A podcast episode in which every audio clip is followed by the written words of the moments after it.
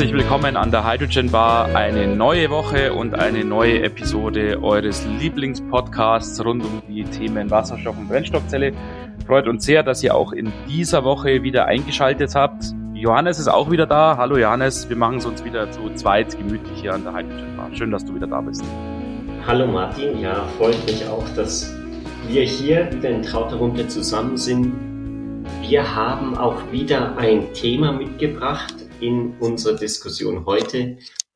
Wieder eins, das vor nicht allzu langer Zeit in der Presse kursiert ist mhm. und unser Interesse natürlich geweckt hat, nämlich ähm, den Transport von Wasserstoff über Pipelines. Genau. Ähm, wurde jetzt Ende März eine Ankündigung veröffentlicht von zwei großen Spielern auf dem Markt, von RWE, also dem großen Energieversorger, und von OGE, ähm, also dem großen Pipeline-Netzbetreiber hier in Deutschland. Und die wollen zusammen ähm, einiges auf die Beine stellen wollen. Ähm, äh, es ist tatsächlich eine Ankündigung oder ein Konzept für etwas, was gemacht werden könnte. Also relativ ähm, unverbindlich formuliert. Ich weiß nicht, wie es du erlebt hast, Johannes, aber für mich klang es verhältnismäßig unverbindlich und trägt den schönen Namen. Äh, es hat mich fast verwundert, dass es nichts mit Hai ist. All normalerweise heißen die Projekte mit High ähm, irgendwas. Ähm, aber in diesem Fall ist es jetzt tatsächlich Herkules, H2 Herkules sozusagen. ja, da waren sie auf jeden Fall kreativ. Ja, ja. Ähm, und haben in ihrer Presseankündigung auch darauf referenziert, dass es mit der Herkules-Aufgabe der Dekarbonisierung ja. ähm, in Zusammenhang steht oder beziehungsweise davon abgeleitet ist. Wie du gesagt hast, es ist sehr noch, noch relativ allgemein gehalten. Es werden Ziele genannt, dass äh, sie 1500 Kilometer Leitung auf Wasserstoff umstellen, umgestellt haben wollen, bis zum, bis das äh, Projekt umgesetzt ist. Es wird aber kein Datum genannt. Es steht ja nur 2030 soll dann zwei Drittel des für Deutschland bekannten Wasserstoffbedarfs transportiert werden. Also es werden ja Ziele genannt und es soll natürlich ein, ein wieder ein schönes ähm, ja, Ökosystem um die Pipeline entstehen. Ja, genau. Es geht also nicht nur um die Pipelines, nicht nur um die Umwidmung mhm. bestehender. Pipelines, ist eines der Kernbestandteile. Äh, sollen also keine neuen Pipelines jetzt im Rahmen dieses Herkules-Projekts erstmal gebaut werden, sondern es sollen bestimmte bestehende Pipelines umgerüstet werden. Ähm, zusätzlich zu dem, was eh schon sozusagen in der Mache ist. Ähm, wir hatten ja schon vor längerer Zeit auch mal ein Gespräch mit dem Daniel Bick von OGE, der uns ja auch dieses Projekt Get H2 vorgestellt hat ähm, wo es ja im Endeffekt auch um dieses Thema geht, noch in etwas kleinerem Maßstab, wo also ähm, in der Grenzregion ähm, Nordrhein-Westfalen, Niederlande ähm, Pipelines für Wasserstoff ertüchtigt werden sollen. Und dieses Projekt Get H2 ist jetzt auch ein Bestandteil von diesem größeren Konzept äh, Herkules. Und so würde es dann noch weitergehen. Es gibt weitere Pipelines, die da jetzt äh, auch noch mit reingenommen werden. Ähm, und wie du es dann gesagt hast, es sollen dann die großen ja, Verbrauchercluster, so wurde das genannt, mit Wasserstoff dann aus der Pipeline versorgt werden. Aber ähm, dieses Projekt Herkules besteht eben nicht nur aus dieser Pipeline-Geschichte, sondern auch aus der Erzeugung von Wasserstoff. Genau, man muss den ja irgendwo herbekommen. Ähm, und da kommt dann RWE ins Spiel, die einen Elektrolyseur aufbauen wollen oder mehrere Elektrolyseure mit ja. einer Gesamtkapazität von einem Gigawatt. Mhm. Das reicht jetzt natürlich nicht, da irgendwie zwei Drittel des deutschen Wasserstoffbedarfs äh, zu transportieren. Aber es ist der, der, An oder der Ansatz, dass man ein bisschen eigene Produktion hat. Mhm. Und zusätzlich soll dann aus den Niederlanden zum Beispiel oder aus, aus Norddeutschland per Schiffsterminal Wasserstoff angeliefert werden können und dann mhm. in, in diese Pipeline eingespeist werden. Aber hier wollen die, die Teilnehmer natürlich diesem Henne-Ei-Problem ein bisschen entgegentreten, dass man jetzt einfach die Henne und das Ei gleichzeitig äh, hat, nämlich die Pipeline und die, die Erzeuger und es gibt schon Gespräche mit Verbrauchern. ThyssenKrupp wurde genannt, äh, ja. die Interesse bekundet haben. Es gab jetzt keine weiteren Namen. Ähm, allerdings meinten sie, es gibt wahnsinnig viele Interessenten. Und es muss ja zumindest Einschätzungen oder sagen wir mal vielleicht Verhandlungen oder Gespräche geben, weil ja sogenannte Verbrauchscluster eben, wie vorhin erwähnt, mhm identifiziert wurden. Es sind auch zwei in Bayern hier zum Beispiel eingezeichnet. Ähm, ja, aber ja, man denkt sich natürlich schon, ja gut, es ist eigentlich klar halt, wo die liegen, aber ähm, ich würde jetzt schon mal davon ausgehen, auch dass die jetzt nicht zufällig da jetzt rein randommäßig da jetzt eingezeichnet worden mhm. sind, sondern äh, dass da sicherlich Verhandlungen mhm. und Gespräche laufen genau. Ja, es liegt ja auch daran, dass die ähm, diese Pipelines nicht komplett neu gebaut werden sollen. Mhm. Zum Teil natürlich schon, aber ein großer Teil soll einfach umgerüstet werden von bestehenden Erdgaspipelines auf mhm. Wasserstoff. Und da ist man natürlich auch in gewisser Weise limitiert auf die wirklich großen Pipelines, Erdgaspipelines, wo sozusagen mehrere Stränge äh, von Pipelines nebeneinander liegen. Ja. Weil ähm, ja, die, die OGE, die können ja nicht einfach sagen, wir haben hier dieses eine Rohr und anstatt äh, Erdgas transportieren wir jetzt in Zukunft nur noch Wasserstoff. und alle Anlieger und, und Firmen und haben halt Pech. Genau. genau, die, die müssen halt mitgehen. So läuft es in, in dem Bereich nicht, sondern gibt es wirklich diese langfristigen Verträge, wo sogar die Gasqualität festgelegt wird und da sind die halt dann irgendwie 20 Jahre dann gebunden ähm, ja. und müssen das dann liefern.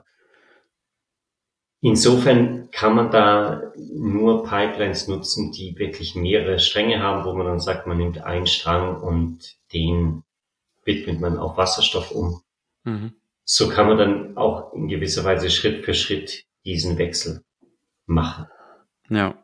Um, ähm, und deswegen natürlich die, die größten Pipelines gehen halt durch diese Industriezentren ja. im, im Ruhrgebiet und ja. dann bei BASF in ähm, Ludwigsburg, dann im Norden von Baden-Württemberg vorbei und dann eben rüber nach Nordbayern. Nach Nordbayern, ja. Ja. Vorhin hast du ja auch schon erwähnt, es soll auch Wasserstoff erzeugt werden mittels Elektrolyseanlagen. Und du hast auch schon erwähnt, da ist dann die Rede von einer Größenordnung von circa einem Gigawatt. Verblüffend, ja, vielleicht nicht verblüffend, aber ähm, schon bemerkenswert ist, dass auf der anderen Seite seitens RWE durchaus auch die Verbraucher vorgesehen sind, mhm. nämlich der Anschluss von Gaskraftwerken, die potenziell mit Wasserstoff umgehen können. Mhm. Und äh, auf den ersten Blick sprang mir das fast so ein bisschen als ein Widerspruch ins Auge, aber es ist eigentlich klar dann, wie es gemeint ist, weil angegeben ist, es sollen äh, Gaskraftwerke mit einer Leistung von mindestens zwei Gigawatt angeschlossen werden. Ähm, und wenn man sich das jetzt vergleicht sozusagen mit der Elektrolysekapazität, die da installiert werden soll, von einem Gigawatt, dann denkt man sich natürlich erstmal, hä, man kann ja schlecht mehr verbrauchen, als erzeugt würde. Aber so ist natürlich nicht gemeint. Es ist logischerweise so gemeint, diese Gaskraftwerke sind wasserstofffähig, aber würden natürlich nicht die ganze Zeit mit 100% Wasserstoff laufen. Hm. Genau. Oder man hat eben diesen importierten Wasserstoff und ähm, füllt es dann zusätzlich auf. Auch ja. sind natürlich die, die zeitlichen äh, Nutzung von Elektrolyseur und Gaskraftwerk unterschiedlich. Ja, die Diskussion mit den Terminals wird ja aktuell sehr lebhaft geführt, jetzt auch im Angesicht der Ukraine-Krise. Wurde ja schon mehrfach jetzt betont, ja, also wir müssen jetzt unabhängig werden, auch von russischem Erdgas, ähm, müssen uns äh, den Bedarf an Erdgas, den wir immer noch haben und der logischerweise auch immer noch sehr, sehr groß ist, von woanders her besorgen. Und unter anderem ist da ja die Lösung im Raume eben diese LNG-Terminals äh, äh, zu installieren. Ähm, ich glaube, es ist so in der Überlegung, zwei davon hier auch in Deutschland anzusiedeln. Ähm, es gibt im nahen äh, Ausland schon welche. Ich glaube, es gibt in Polen eins, es gibt in Holland welche. Aber man möchte natürlich auch in Deutschland entsprechende Kapazitäten schaffen. Ähm, und dann, ja, wurde ja auch seitens der Politik tatsächlich so kommuniziert, hat man auch diesen Plan in der Hinterhand, vielleicht äh, bei diesen Terminals mit LNG mal zu starten, ja, aber eben dann perspektivisch auch auf Wasserstoff umzusteigen. Und diese Terminals, die dann Wasserstoff eben äh, importieren könnten oder von der Seeseite eben äh, ins Land schaffen könnten, die könnten eben dann auch ein Bestandteil von diesem Projekt Herkules letztendlich sein. Herkules steht ja auch nicht wirklich allein da, sondern das war auch in dem, dem der Mitteilung von OGE drin, die wollen das in das gesamte Wasserstoff-Pipeline-System und den, im Moment ist es ja noch kein System, sondern ist ein, ein Wasserstoff-Pipeline-Plan ähm, einfügen, also dass es nicht irgendwie allein dasteht, sondern mit den, den Plänen, die es auf europäischer und auf deutscher und auf den verschiedenen europäischen Mitgliedsländerebenen gibt, dass es mhm. da wirklich zusammenpasst. Und da gab es auch einige oder gibt es Pläne, da gibt es ähm, zum Beispiel von der Fernleitung, also eine, eine Vereinigung der Fernleitungsbetreiber Gas, ähm, mehrere Studien, wo gesagt wird, wie, wie soll denn ein zukünftiges Wasserstoffpipeline-System aussehen? Mhm. Und da ist OGE auch Mitglied. Also man kann schon erwarten, dass das wirklich dann quasi ein Puzzlestein in diesem gesamten europäischen Plan äh, ist. Ja. Bei diesen größeren äh, Studien für, für Europa, da gibt es einige mehr Zahlen, Daten und Fakten. Da wird gesagt, man braucht ungefähr 5000 Kilometer Pipeline bis 2030 mhm. und bis 2050 13.000 mhm. Kilometer. Das war jetzt der, die, die, die Zahlen für Deutschland. Ähm, also wie, wie die Pipeline-Systeme in Deutschland aussehen müssen. Davon kann in 2030 3700 Kilometer von den 5000 Kilometern, die gebraucht werden, durch Umstellung ja, okay. erreicht mhm. werden. Ja. Also da, da sieht man ungefähr den, den Zusammenhang. Bei 2015 bis 50 sieht sogar ein bisschen besser aus. Da kann man 11.000 von den 13.000 Kilometern nutzen aus ja. existierenden Pipelines, ähm, weil natürlich je, je stärker man umstellt auf Wasserstoff, ja. umso desto weniger, weniger genau und desto weniger Erdgaspipelines muss man machen. Ja. Und das hilft natürlich, wenn man diese Systeme nicht zu sehr parallel äh, ja. laufen lassen muss. Ja, genau. Es gibt ja dieses Konzept des European Hydrogen Backbones, mhm. ähm, worüber wir ja auch schon hier im Podcast gesprochen haben. Was im Endeffekt so ein bisschen ja ein Schlagwort ist für diese mhm. Pläne, wie du sie jetzt gerade vorgestellt hast. Und da ist natürlich dann der Kernbestandteil Wasserstoff, der in europäischen Regionen erzeugt wurde, wo entweder viel Sonne ist, Spanien und so weiter, oder vielleicht sogar Nordafrika, mhm. oder wo halt entsprechende Windkraft vorhanden ist, Nordsee, Ostsee und so weiter, oder wo entsprechende Wasserkraft vorhanden ist, Norwegen und so weiter, in die Regionen zu bringen, schnell und einfach zu bringen, wo der Wasserstoff dann verbraucht wird. Und das ist halt tendenziell in Mitteleuropa der Fall, im Süden von Deutschland, im Westen von Deutschland, Frankreich, Niederlande und so weiter, wo tendenziell vielleicht die Voraussetzungen für die Erzeugung von Wasserstoff vor Ort nicht immer optimal sind. Und deshalb mhm. dieser Plan per Pipeline Transport von Wasserstoff äh, aus den Regionen, wo die Erzeugung gut funktioniert, dorthin, wo der Verbrauch stattfindet. Mhm. Hier auch noch, um das ins Verhältnis zu setzen, dieses European Hydrogen Backbone, da wird mit 23.000 Kilometern Pipeline im Jahr 2040 geplant. Mhm. Also das ist natürlich signifikant größer als jetzt was Deutschland mit irgendwie 5000 Kilometern 2030 ja. braucht, ähm, aus verständlichen Gründen. ja, genau. Ähm, ich habe die Zahl jetzt ehrlicherweise nicht ganz im Kopf, ähm, aber ich glaube, wenn ich mich recht erinnern kann, dass auch beim European Hydrogen Backbone ja ein Großteil auch tatsächlich umgerüstet war. Ich glaube, so im Bereich 70 Prozent ist tatsächlich jetzt äh, schlechte mhm. Vorbereitung, sorry. ähm, aber so. Wir sind ja auch ein bisschen abgedriftet. Ja, genau. so war, glaube ich, die Größenordnung äh, mhm. schon ein erheblicher Teil, auch der halt neu zu bauen ist, aber nach wie vor, wie du es ja auch bei diesem mhm. Konzept für Deutschland, für die weitere Zukunft, für den größeren Zeithorizont erwähnt hast, ähm, immer noch der größere Anteil an Pipelines, die dann umgerüstet werden und nicht neu gebaut werden müssen. Mhm. Ja, bei dem Hydrogen Backbone Europe, da wurde ja auch gesagt, es werden im Prinzip zwei äh, Pipeline-Netzwerke am Ende übrig bleiben. Ein Wasserstoff-Pipeline-Netzwerk und ein Biomethan oder mhm ja. äh, Netzwerk. Erdgas oder wie, ja, was genau. auch immer genau. nennen will, ja, genau.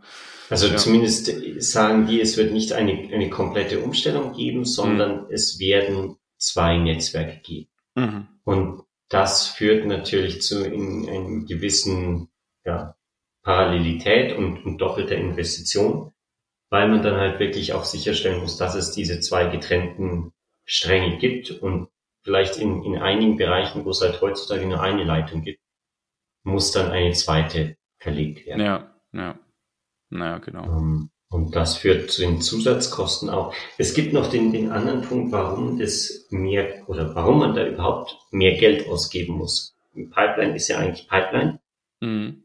Aber dieses, das Gas verhält sich anders. Also Wasserstoff verhält sich anders als, als Methan. Ja. Und da braucht man wohl höheren Druck für Wasserstoff, ähm, andere Dichtungen ähm, man muss natürlich die, die Pipeline auch reinigen und so weiter. Die, die Pipeline an sich ist, glaube ich, normalerweise kann die ohne, ohne Umbauten genutzt werden. Es geht vor allem um die Verdichterstationen. Ja, ja es kommt auf die Werkstoffe an. Mhm. Ähm, weil es gibt äh, gerade metallische Werkstoffe, die, die sich mit Wasserstoff schwer tun, mhm. wo es dann ja zur sogenannten Wasserstoffversprödung kommt und äh, ja, dadurch ist die Festigkeit nicht mehr gegeben und es kann zum Versagen tatsächlich kommen. Ähm, und das ist schon beim bestehenden Pipeline-Netz eventuell ein gewisses Problem, weil natürlich ähm, für diese Pipeline-Netze gerade auch wenn die schon etwas älter sind, jetzt nicht unbedingt die hochwertigsten äh, Edelstähle natürlich verwendet worden sind. Mhm. Ähm, und wenn das jetzt halt irgendwelche Wald- und Wiesenstähle, wie es dann immer so schön heißt, sind, die eben nicht wasserstoffverträglich sind, wird es tatsächlich schwierig werden dann Lösungen diskutiert oder Vorschläge diskutiert. Ja, man könnte so ein Innenrohr vielleicht aus Kunststoff dann einspritzen oder sowas, ähm, wo dann der Wasserstoff sozusagen halt auf der Innenseite transportiert wird, würde wohl auch das Verschmutzungsproblem natürlich in gewisser Weise mhm. adressieren, weil natürlich halt gerade, wenn die Pipelines schon sehr, sehr lang im Boden sind und wir sehr, sehr lange Zeit schon Erdgas transportiert haben, sich da natürlich jede Menge Verschmutzungen und Ablagerungen gebildet haben, weil wir wissen ja alle, was so landläufig so als Erdgas klassifiziert wird, das ist ja eine Brühe aus allen möglichen sozusagen. Ähm, und da ist dann Schwefel drin und, und Flüssigkeiten, natürlich Gase, Kohlenwasserstoffgase, mhm. ähm, aber wirklich eine bunte Mischung. Und deshalb sind halt gerade sehr, sehr alte Pipelines dann in gewisser Hinsicht verschmutzt. Gerade auch, wenn man dann, wie zum Beispiel es aktuell für Brennstoffzellen der Fall ist, von dem Wasserstoff wirklich eine hohe Reinheit braucht. Mhm. Ähm, und dann führt halt sozusagen an der Reinigung auch kein Weg vorbei. Aber man möchte natürlich schon auch nach Wegen suchen, sich unterwegs jetzt auch die Wasserstoffqualität da nicht völlig zu versauen, sozusagen. Ähm, und ähm, muss dann auf diese Dinge auch achten. Das führt mich jetzt nochmal zurück zu diesem anderen Thema, was ich schon mal erwähnt habe. Ähm, worüber ich jetzt bei der Recherche auch gestolpert bin und was mich ziemlich überrascht hat, nämlich mit diesen langfristigen Lieferverträgen, die die Firmen mhm. natürlich haben. Also das ist jetzt nicht, aber dass da eben die, die Zusammensetzung von dem Erdgas oft ziemlich genau festgelegt ist. Mhm. Ähm, also inklusive quasi den Verschmutzungen. Mhm. Und wenn, wenn man jetzt dieses Erdgas wechselt, zum Beispiel allein schon jetzt in, mit, mit Ukraine, dass man jetzt nicht mehr aus Russland bekommt, sondern aus irgendwo anders her, Mhm. Dann ändert sich die Zusammensetzung und dann müssten viele Industrieunternehmen ihre komplette Prozesse umstellen. Das ist jetzt nicht der, der grobe Fall bei einem Gaskraftwerk oder wenn man da einfach nur Wärme produziert. Aber gerade in der äh, chemischen Industrie oder also die Kunststoffindustrie, wo das Gas als Produkt äh, weiterverarbeitet wird, da kommt es wohl extrem darauf an, dass diese Gaszusammensetzung passt und dass mhm. die äh, konstant bleibt über die ganze mhm. Zeit. Ähm, und das wurde erwähnt in dem, der Idee, man könnte ja einfach jetzt so Schritt für Schritt umstellen und immer mehr Wasserstoff in das Erdgas mhm. beimixen und dann ja. quasi ganz langsam über die nächsten 20 Jahre stellen, stellt man alle Verbraucher komplett auf, auf Wasserstoff um. Mhm. Und je nachdem, wie gut die, die ausgerüstet sind, müssen sie halt früher oder später ihren, ihren äh, ihre Brenner umstellen zum Beispiel. Ja, ja. Aber gerade in der Kunststoffindustrie oder dann auch in der Medizinindustrie, da klappt es halt nicht, weil die einmal das festlegen müssen, wie der Produktionsprozess ja. ist. Und wenn dann nach einem Jahr jetzt plötzlich zwei Prozent mehr Wasserstoff drin ist, dann haben die ein Problem. Und das ist eben auch der Grund, warum sie sagen, es wird bestimmt diese zwei Netzwerke geben, mhm. äh, weil es halt jetzt einige Firmen gibt, die haben, keine Ahnung, vor fünf Jahren in irgendwie so ein Riesenwerk investiert und es läuft halt nur mit, mit Erdgas. Den müsste man halt man wahrscheinlich viel Geld geben, dass sie da von äh, Erdgas auf Wasserstoff das alles wieder umbauen. Ja. Ja. ja, so ist das. Wieder viel zu diskutieren und ich mhm. glaube auch bei diesem Thema wird das nicht die letzte Folge gewesen sein, könnte ich mir vorstellen. Da werden wir es sicher noch einiges davon hören, vor allem wenn es dann auch konkret in die Umsetzung geht, weil, wie ganz am Anfang ja erwähnt, bei diesem Herkules wurde ja jetzt explizit von einem Konzept, von einem Vorschlag, von einer Idee gesprochen. Ähm, mhm. Wir freuen uns natürlich, wenn es dann tatsächlich losgeht und wir dann von der Umsetzung auch berichten können. Mhm. Wir bleiben am Ball, halten euch auf dem Laufenden. Ja.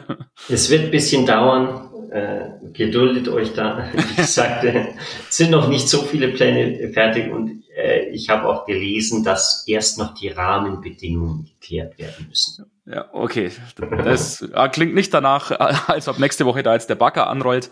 Ähm, aber wir bleiben dran. Ja.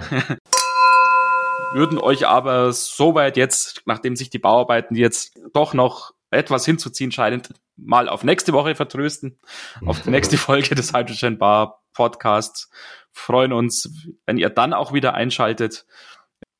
Ja, willst du noch was zum Housekeeping sagen, vielleicht als Abschluss, Johannes? Ähm, ja, meldet euch gerne bei uns mit jeglichen Kommentaren, Fragen, Anregungen unter www.hydrogenbar.de oder die E-Mail-Adresse kontakt.hydrogenbar.de. Genau. Und ja, wir freuen uns auf nächste Woche. Macht's gut, bis dahin. Ciao.